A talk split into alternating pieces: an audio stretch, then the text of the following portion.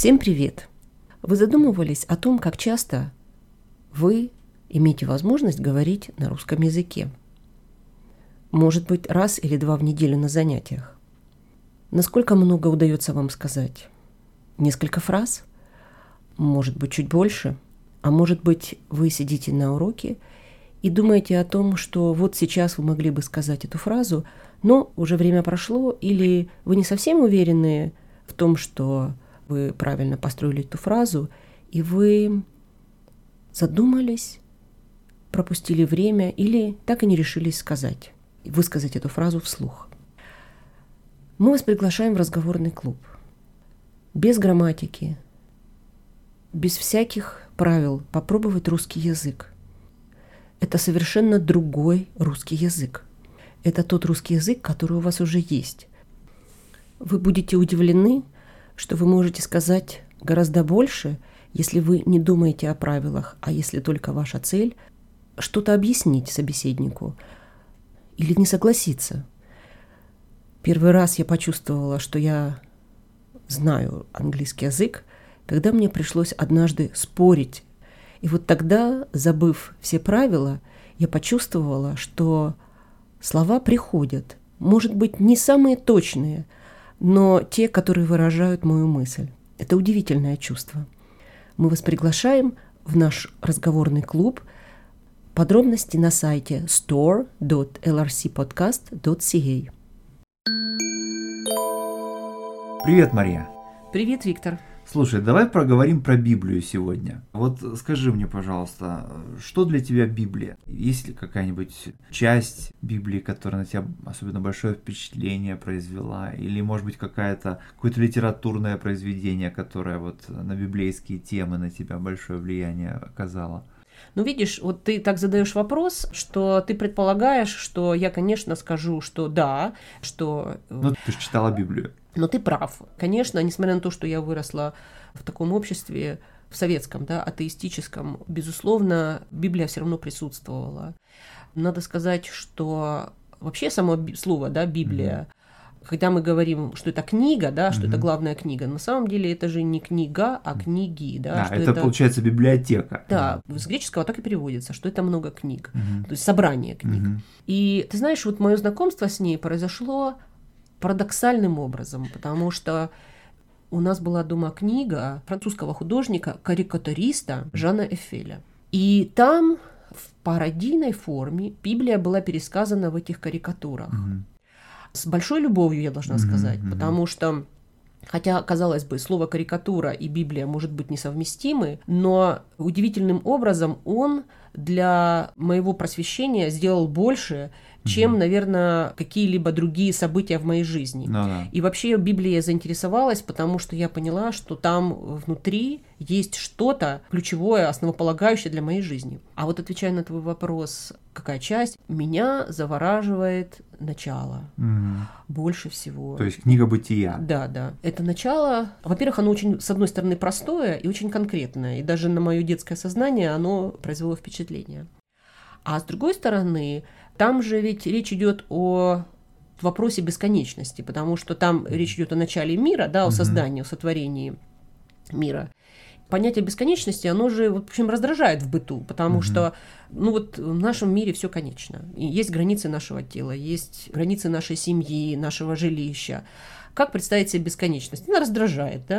Угу. Даже если ты представляешь себе космос бесконечным, то ты думаешь, ну где-то же он там заканчивается, и что-то там должно быть дальше. Ну, да. А если там не должно быть, ну как это, да? Ну, да. А здесь вот давался какой-то успокаивающий ответ для меня на вопрос, что вот, вот так было. Ну, и да. вот книга бытия меня очень э, привлекает вот этой своей простотой и фундаментальностью. Ну да, и кроме того, на мой взгляд, ее, наверное, проще читать, чем многие другие части, по крайней мере, Ветхого Завета, да, потому что, ну, это история, да, историю всегда проще читать, чем свод законов, да, потому что есть некоторые части Библии, которые представляют собой фактически свод законов, да, угу.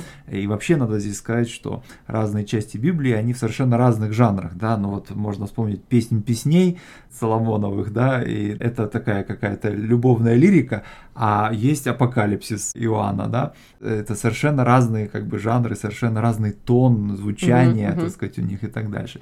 Но вот если ты меня спросишь, какая часть Библии на меня особое впечатление произвела, то я бы, наверное, сказал, что это книги пророков, э, ну, потому что я пришел к Библии через литературу, вот в частности у Пушкина есть знаменитое подражание Исаии или там стихотворение на тему Исаи, и это очень впечатляет. Но вообще, на самом деле, если ты начинаешь читать Исаию, то есть у него такие части, которые звучат очень как описание современного общества, так знаешь. Угу. Да, но, конечно же, я историк, и меня, конечно, интересовало то, каким образом Библия эволюционировала, да, то есть, ну, понятное дело, что язык Ветхого Завета это древнееврейский, но вот э, Новый Завет, он уже на самом деле на греческом написан, угу. да, и мы должны об этом помнить, да, то есть угу. совершенно на другом языке.